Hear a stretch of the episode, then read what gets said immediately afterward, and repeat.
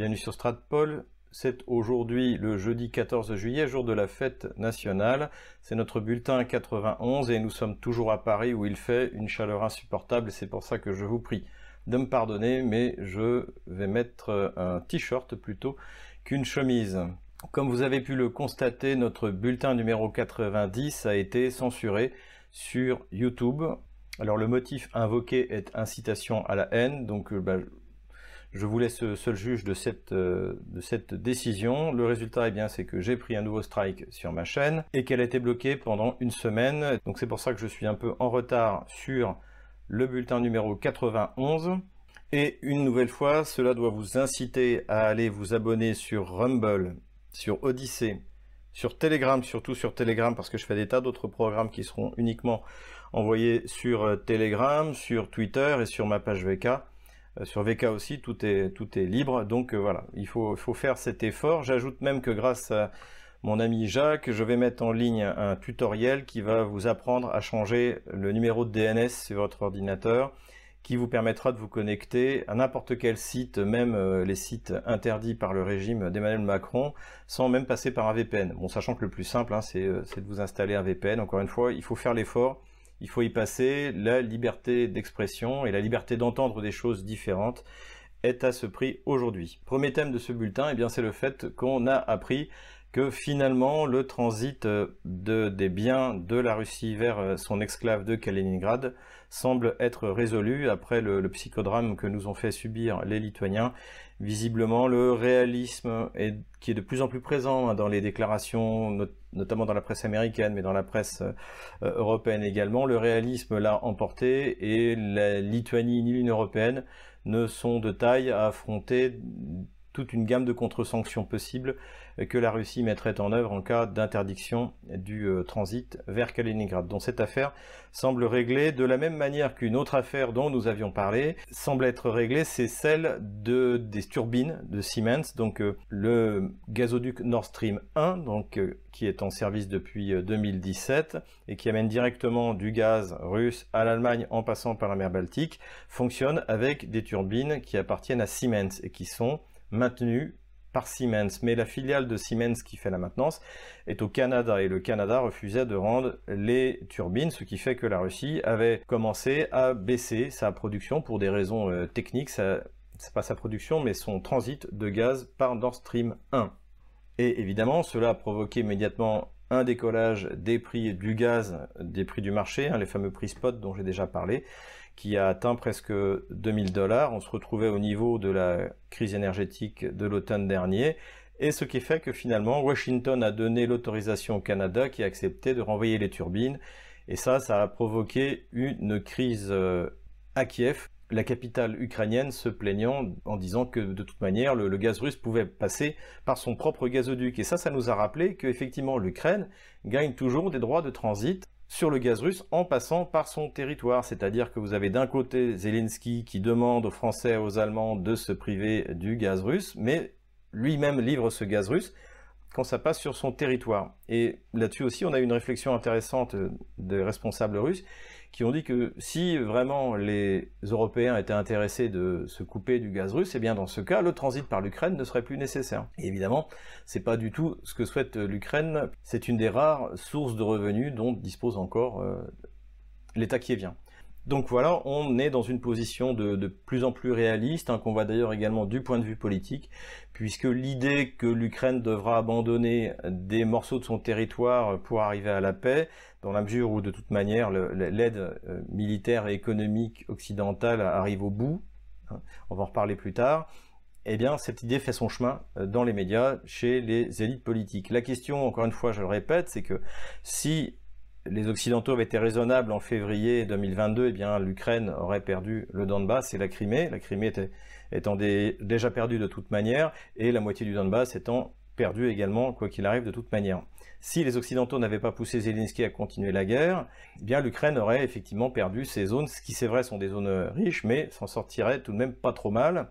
Eh bien aujourd'hui, il n'est plus question de ça, c'est-à-dire que de quel abandon de territoire euh, s'agit-il hein, la phase suivante, après la destruction de l'armée ukrainienne dans le Donbass, ce sera Nikolaev, Odessa et Kharkov, on l'a déjà dit, et peut-être plus, encore une fois, plus les Occidentaux retardent la victoire inéluctable de la Russie, plus l'Ukraine sera réduite à la portion congrue, à un point même où c'est un État qui n'aura de toute manière aucune ressource de rembourser tout ce qui lui a été prêté, que ce soit en aide financière ou en aide militaire. Voilà l'enjeu tel qu'il est euh, aujourd'hui, mais il semble qu'on observe quand même de plus en plus de réalisme chez les élites occidentales qui se rendent compte de cette faiblesse. Et c'est d'ailleurs dans ce cadre qu'un un article que j'ai lu et que je voudrais commenter, qui m'a été envoyé par mes auditeurs, donc qui est paru dans un magazine euh, qui prétend être conservateur, donc qui s'appelle L'Incorrect. Et donc euh, ce, cet article, en fait, est signé de Alexandre de Galzin. Alors j'ai compris que c'était une, une, interview de Lou Vialet, Poutine sacrifie l'économie russe pour réaliser ses buts de guerre. Donc euh, l'idée en fait hein, de l'auteur, bah, c'est dans le titre, c'est-à-dire que en fait euh, euh, l'économie russe va s'effondrer. c'est un peu du, du, Bruno Le Maire revisité par des en fait, c'est pas vraiment des conservateurs, c'est plutôt des néoconservateurs d'ailleurs. Et puisque d'ailleurs, ce qui est intéressant sur la ligne, je regardais du coup un peu de l'incorrect, hein, en fait, c'est que euh, ils prétendent être euh, un, magazine conservateur, alors que leur position en matière de politique étrangère, c'est un alignement atlantique, c'est-à-dire la doctrine Mitterrand. Hein, rappelons encore une fois, Mitterrand, 1966, s'oppose à la sortie du commandement intégré en disant que la, France ne peut pas se passer de l'OTAN. Et de toute manière, ça faisait partie de ses objectifs, c'est d'y rentrer. C'était également dans le projet de Jacques Chirac, et c'est finalement Sarkozy qui sera allé jusqu'au bout. Et euh, je dirais l'enfermement au sein de cette structure atlantique a été achevé par François Hollande. Donc là, on est bien dans le, gauchocentrisme hein, qui, dirige la France depuis, euh, depuis malheureusement le départ du général de Gaulle. Donc l'article nous euh, explique que la santé de l'économie russe est plus précaire que jamais. Alors déjà c'est très vague parce que jamais par rapport à quoi? Par rapport aux années 90, euh, par rapport à 2014. L'article est extrêmement vague de toute manière. On va voir, il y a des grosses erreurs. Euh, et donc, en fait, l'idée, c'est d'expliquer que malgré le fait que la Russie ait réussi à revenir sur la dévaluation du rouble, hein, rappelons que rapidement, au mois de mars, le rouble est tombé à 120 roubles pour un euro, alors qu'il était à 80 70 euh, avant le début de l'opération spéciale, eh bien c'est d'expliquer qu'aujourd'hui, euh, s'il est euh, à, 52, en fait aujourd'hui il est plutôt autour de 59-60, en fait c'est pas le signe que l'économie russe va bien, c'est au contraire qu'elle va mal. Ce qu'on peut dire à la base, c'est que cette approche est faussée, parce que dire que l'économie russe est en mauvais état parce que le rouble est à 52, ou le dire parce qu'il est à 60 ou parce qu'il est à 72 ou à 120, c'est aussi idiot. En fait, la question, c'est de voir qu'est-ce que la Russie peut faire avec cette monnaie et la balance entre sa dépendance euh, des importations et sa capacité d'exportation. Donc déjà, l'approche euh, est mauvaise. En ce qui concerne la monnaie, le résultat dans ce cadre-là est bon pour la Russie. Pourquoi? Eh bien parce que la stratégie des Occidentaux était clairement de provoquer un effondrement du rouble pour provoquer une panique, des manifestations dans la rue, et du coup, euh, la... Vladimir Poutine serait tombé et l'Ukraine euh, aurait gagné la guerre. Hein. Je pense que c'est ce que plus ou moins les Occidentaux ont expliqué à Zelensky à la fin du mois de février. Bon, tout ça ne s'est pas passé. La Russie a utilisé des nouvelles armes pour consolider sa monnaie, donc qui étaient des choses tout à fait nouvelles. Et elle a notamment, par exemple, forcé les grands exportateurs russes à vendre leurs devises, euh, donc et d'acheter des roubles. Elle a forcé également les personnes privées, elle a augmenté les taux d'intérêt, et elle a obligé les acheteurs de gaz russes des pays hostiles à le payer en roubles. Hein. J'avais expliqué le système, je ne vais pas revenir dessus. Donc c'est tous ces systèmes qui ont été mis en place, mais ce qui est intéressant, c'est que l'article est publié, je crois, le 5 ou le 8 juillet, mais beaucoup de ces systèmes ont été annulés. Et donc l'auteur, qui par exemple cite que euh, les exportateurs doivent vendre 80% de leurs euh, devises euh, pour acheter des roubles, je, ça a été annulé au, début du mois de juin et c'était déjà plus au début du mois de mai que 50%. Donc déjà faire un article début juillet en parlant d'instruments qui ne sont plus utilisés de toute manière la Russie, ça n'a pas de sens. Aujourd'hui, même une personne privée peut sortir un million de dollars si elle le veut de, de, de ses comptes. Donc petit à petit, une fois que la Russie a consolidé par euh, l'augmentation des taux d'intérêt, par ses règles particulières, euh, sa monnaie, eh bien petit à petit, elle a, et très rapidement en fait, hein, notamment si on compare en 2014 et 2015, elle a enlevé tous ces règlements, donc je viens de citer ce qu'elle a enlevé, mais également les taux d'intérêt qui sont montés euh, très vite, je crois jusqu'à 20%. Aujourd'hui, ils doivent être autour de 9 et on annonce vraisemblablement des taux d'intérêt qui vont descendre en dessous de 8, ce qui est exceptionnel et ce qui est moins que c'était avant le début euh, de l'opération spéciale en Ukraine. Donc voilà ce qu'on peut dire sur la monnaie.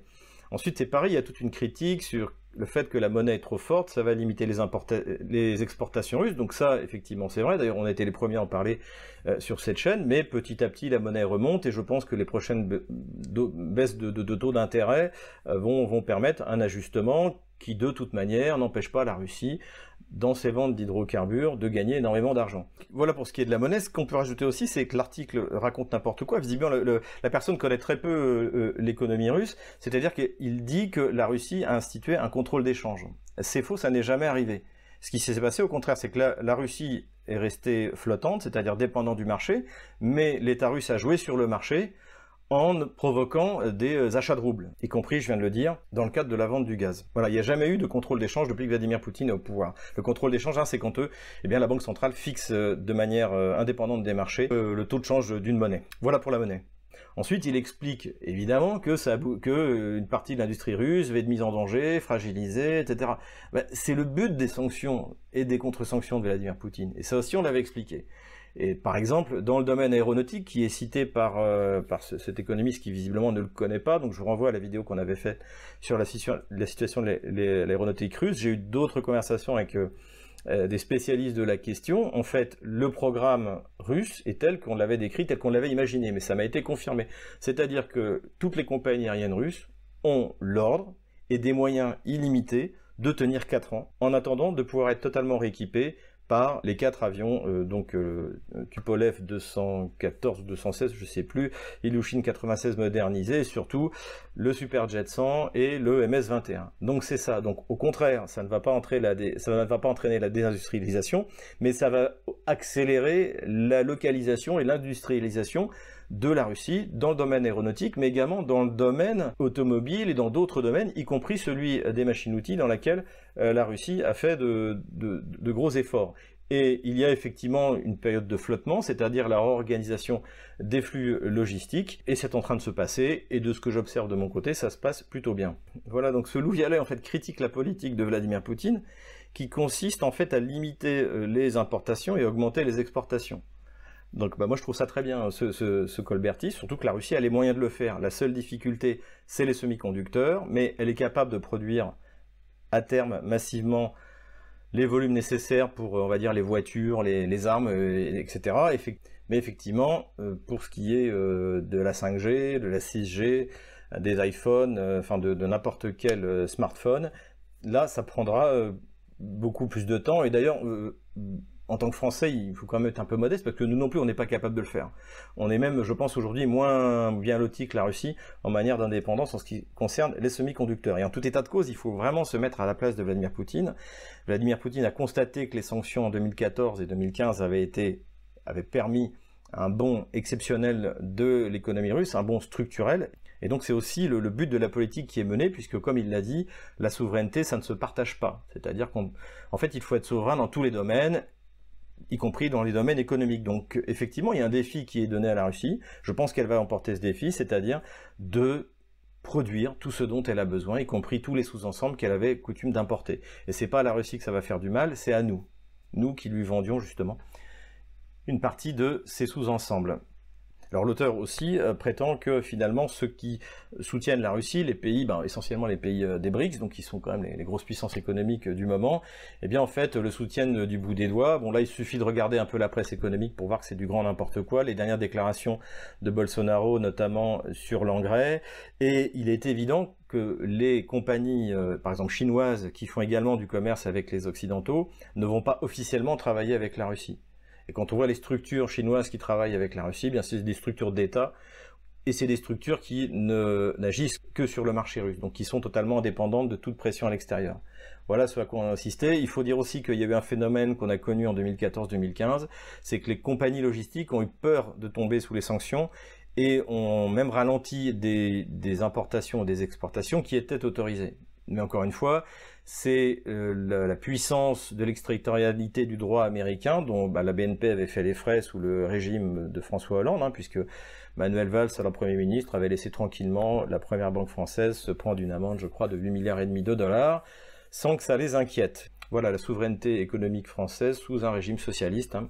Et qu'à regarder aujourd'hui, euh, avec Emmanuel Macron, Hubert, Alstom, on est exactement dans la même situation. Alors évidemment, notre économiste euh, évoque le départ des, euh, sociétés françaises. Alors par exemple la Société Générale, euh, Rosbank en Russie, bon en fait qui a été vendue pour une bouchée de pain à un, milliardaire russe, Potanin, et qui continue à fonctionner très bien.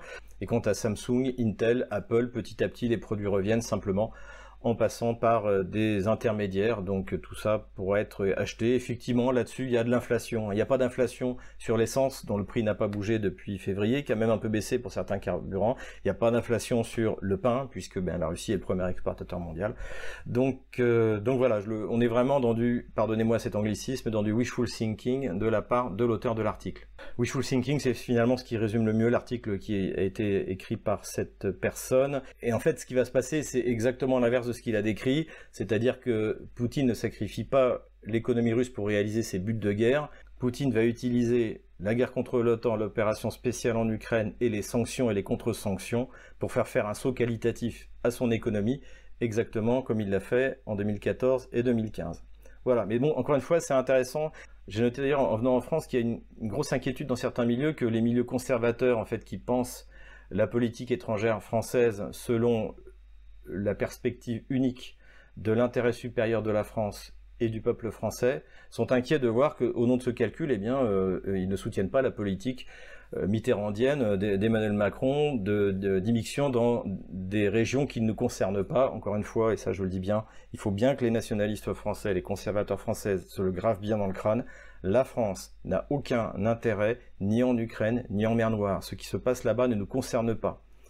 Il n'y a aucune raison d'y sacrifier ni la vie d'un seul de nos soldats, ni le moindre dixième de notre PIB. Voilà ce que c'est que la pensée conservatrice et nationaliste. Voilà donc pour ce qui est de la partie, je dirais, économique. On va maintenant attaquer la partie militaire. Et je vais commencer, avant de revenir sur la carte, à quelques considérations générales. Tout d'abord, on a entendu des déclarations assez euh, impressionnantes du ministère de la Défense ukrainien, notamment qu'il mettait en place une armée d'un million d'hommes, donc ça c'était dans la bouche du ministre de la Défense.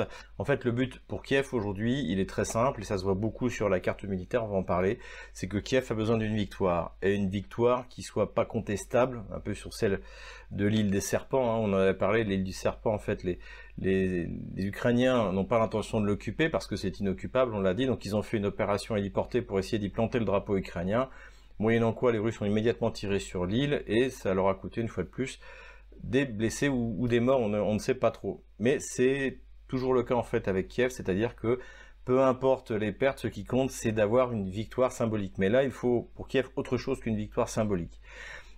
La première chose qu'il faut pour Kiev, c'est d'empêcher le référendum dans la région de Kherson et dans les deux tiers de la région de Zaporozhye se dérouler. Parce que ce référendum, encore une fois, nous sommes sur des terres russes, ce référendum va montrer une victoire massive du rattachement à la Russie. Donc c'est ça qui fait très peur à Kiev.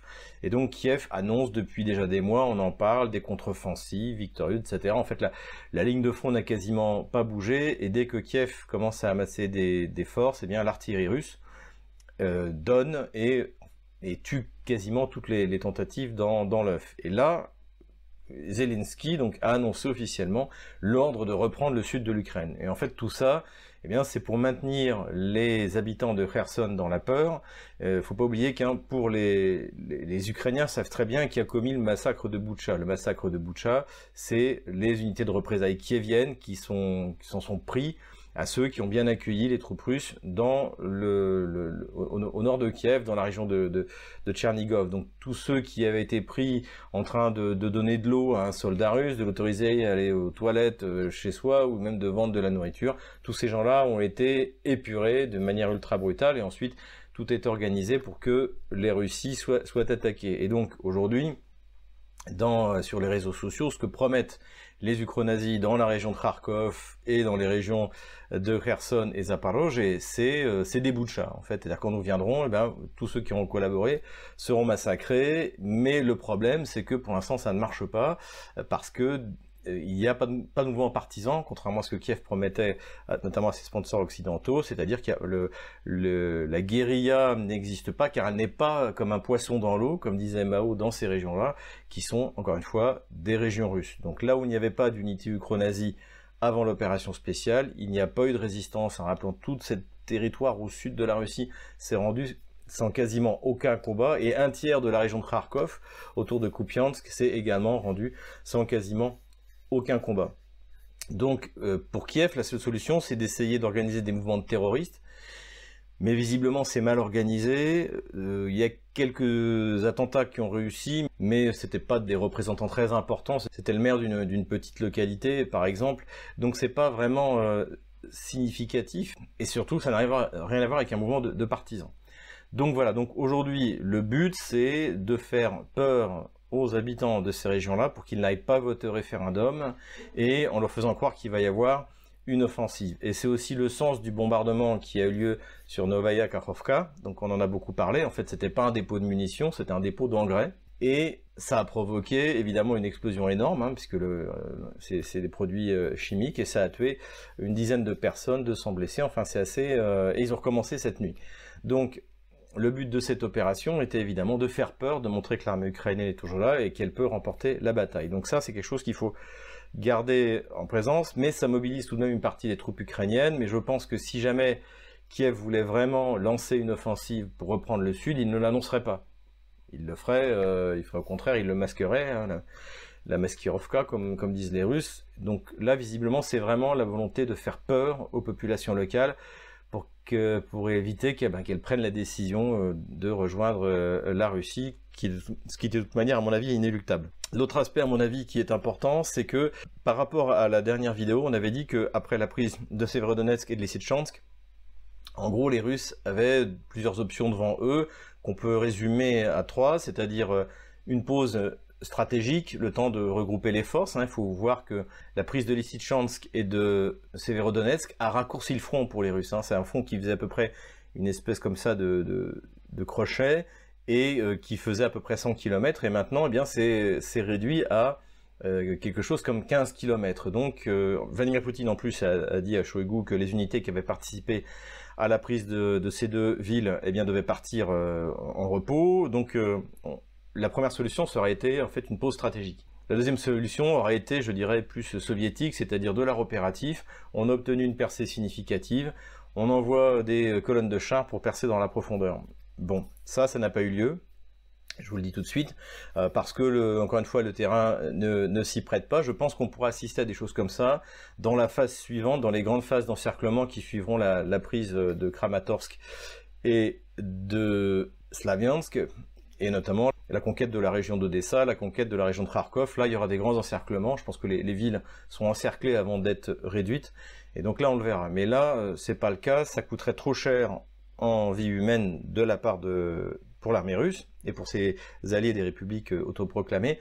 Donc cette solution n'a pas été prise. Ce qui a été retenu, finalement, c'est la troisième euh, solution, c'est-à-dire de continuer. Donc on n'a pas vraiment une pause stratégique puisque l'armée russe entre le bulletin numéro 90 et le numéro 91 a continué à progresser, on va le voir sur la carte militaire, mais ça n'a pas non plus été une, progression fulgurante puisqu'elle est précédée par un espèce de bombardement d'artillerie euh, qui en fait ne laisse aucune chance à l'armée ukrainienne. Et en fait l'armée russe aujourd'hui est une espèce d'énorme broyeuse sur laquelle est jeté euh, des, troupes très mal formées par les Ukrainiens, cette défense territoriale, donc euh, le régime kievien en fait qui est sous contrôle occidental et sans pitié vis-à-vis de ces, malheureux qui sont envoyés sans aucune chance se battre euh, contre les Russes, et puis aussi du matériel, tout ce, volume de matériel qui est envoyé euh, par les Occidentaux et qui est broyé par, euh, par l'armée russe. Donc en fait pour les Russes, ce choix tactique, ce choix opératif est assez, est assez intéressant dans la mesure, et eh bien, de toute manière, comme toute l'artillerie est parfaitement en place,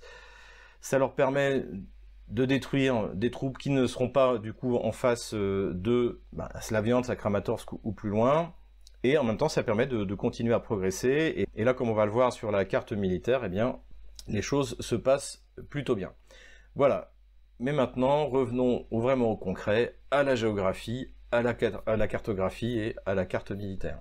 Et nous revoilà sur la carte militaire. Donc rapidement, L'île du Serpent, c'est ici, donc c'est ce que je vous ai dit à l'instant, c'est-à-dire que Kiev a envoyé une équipe aéroportée pour poser le drapeau, mais n'occupe pas l'île, et d'ailleurs cette opération a de nouveau coûté des pertes inutiles à Kiev. Sur toute cette région-là, dans la région donc de Kherson, Kiev accumule du matériel, donne l'impression de vouloir lancer une offensive, mais pour l'instant, n'en a pas les moyens physiques.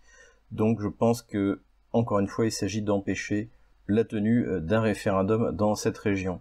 Le bombardement spectaculaire qui a eu lieu sur euh, l'entrepôt d'engrais, donc c'était ici, c'est à Novaya Kakhovka, donc c'est également dans ce but-là, c'est de, ce sont des bombardements de terreur, mais il faut dire que malgré tout, Kiev réussit, euh, grâce au renseignement américain, quelques bombardements efficaces sur des entrepôts de munitions euh, dans l'arrière de la ligne de front. Rien cependant qui nuise à l'offensive russe, puisqu'on va le voir, la Russie continue à avancer. Donc euh, c'est moins l'effet d'ailleurs des HIMARS qui ont été livrés, puisque en fait Kiev utilise toute la gamme, y compris des Tochkaou, hein, qui peuvent tirer plus loin que les HIMARS, même s'ils sont moins précis. Donc voilà, quelques succès dans ces bombardements d'entrepôts de, munitions pour Kiev.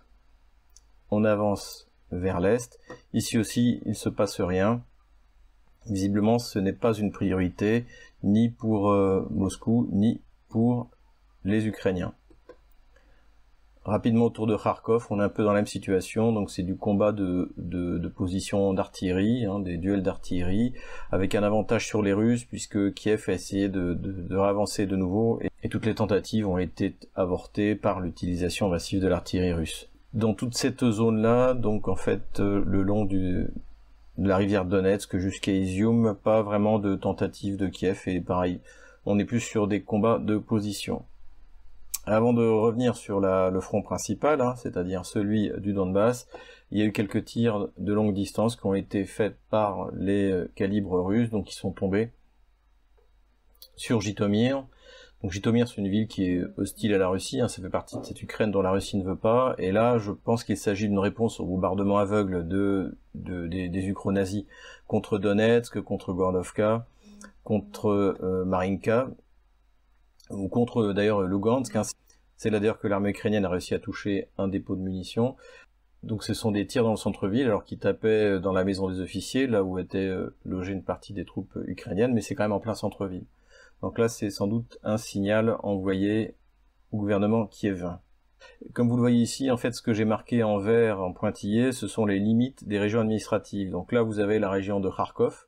Vous voyez, les Russes tiennent, j'ai dit un tiers, mais en fait, c'est c'est un, bon tiers, hein, c'est bien 40%, donc qui est passé sous administration russe. Ici aussi, des passeports sont distribués à la population qui le souhaite, donc tout ça hein, sera rattaché à la Russie. Donc je mets, je mets ici ces, ces limites territoriales parce que je pense que c'est là que va se déployer l'offensive russe après la liquidation de l'armée ukrainienne dans le Donbass. Et là, on voit ce qui reste à prendre du Donbass, donc c'est-à-dire c'est cette, euh, toute cette partie-là. Et comme on le voit, la région de Lugansk est donc totalement libéré depuis la prise de Severodonetsk et de Lysychansk.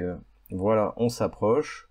Là, euh, j'ai mis en bleu clair, hein, c'est là d'où est partie l'offensive russe le 24 février. Mais on s'approche, donc je vous rappelle, en jaune, c'est la ligne de front du bulletin 90, et en rouge, c'est la progression donc euh, du bulletin 91 c'est-à-dire le bulletin actuel. Donc, rapidement, du côté sur le front d'Izium au sud, il s'est pas passé grand-chose.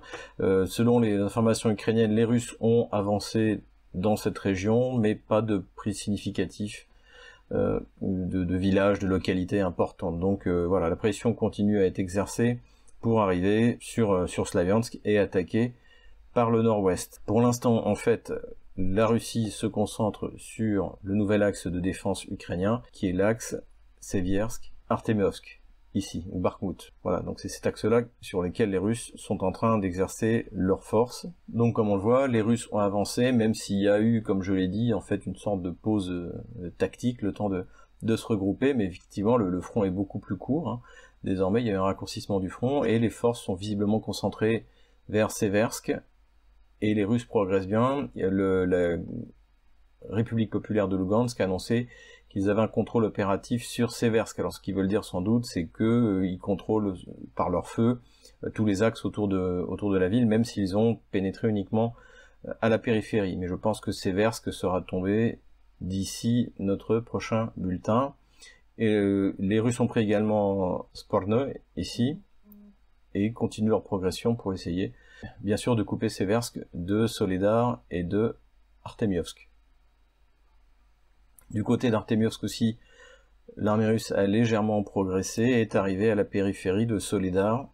Là aussi, la prise de Soledar devrait se faire assez rapidement. Plus difficile sera sans doute la prise d'Artemiovsk et les combats continuent autour de Zaitsev, à la périphérie de Zaitsev. En tout cas, ce qui est intéressant de noter, c'est que visiblement, pour l'instant, Kiev continue à envoyer des forces, donc euh, joue toujours la même euh, stratégie euh, malgré ses mauvais résultats, c'est-à-dire d'essayer de tenir le plus longtemps possible, quitte à perdre des quantités de troupes extrêmement importantes. Intéressant aussi ce qui se passe du côté de Svetodarsk, donc les Russes ont légèrement euh, progressé, mais pour l'instant, a priori, malgré les informations qu'on avait, les, Ukrainiens n'ont pas évacué et de, se maintenir. Alors c'est assez étrange parce que là c'est pareil. Ils seraient censés de les faire se replier avant qu'ils soient complètement encerclés et de les renvoyer du côté d'Artemovsk ou de Konstantinovka ici. Peut-être que ce que se disent les Ukrainiens, c'est qu'une fois que les Russes auront liquidé cette poche, ils pourront tranquillement avancer euh, vers l'ouest, hein, puisque l'envoi, il n'y a plus beaucoup de localités sur lesquelles s'appuyer, et euh, ça permettrait en fait un encerclement de New York ici, on en a déjà parlé, qui est attaqué, et donc de fermer vers le nord, et euh, à terme de progresser rapidement dans cette direction pour encercler Artiemovsk et surtout empêcher les connexions entre Konstantinovska et Artiemovsk. Voilà peut-être la raison pour laquelle les, Ukrainiens s'entêtent à cet endroit. Voilà à peu près la situation. Donc L'offensive russe a bien sûr ralenti euh, parce qu'il a fallu, euh, après la prise de Lysychansk et de Severodonetsk, refaire ses forces. Mais euh, malgré tout, elle continue et elle coûte extrêmement cher à l'armée ukrainienne. Voilà, comme d'habitude pour finir cette vidéo, j'efface la ligne du bulletin précédent. Et nous voilà à la ligne de front telle que je la vois, je pense ne pas me tromper beaucoup, au 14 juillet 2022. Voilà, j'espère que cette vidéo vous a plu. N'hésitez pas encore une fois à vous inscrire sur Telegram, Twitter, Vcontact, Rumble, Odyssey, YouTube. Tant que, ça, tant que la chaîne fonctionne, on continue sur YouTube. Mais en tout cas, prenez tous les moyens pour rester connecté, connecté à Stratpol. Et puis, euh, n'hésitez pas aussi à vous acheter le livre noir de la gauche française ou à faire un don sur PayPal, Tipeee ou Patreon. C'est comme ça aussi que vous pouvez nous aider et nous permettre de conserver notre liberté de ton. À la semaine prochaine à Moscou.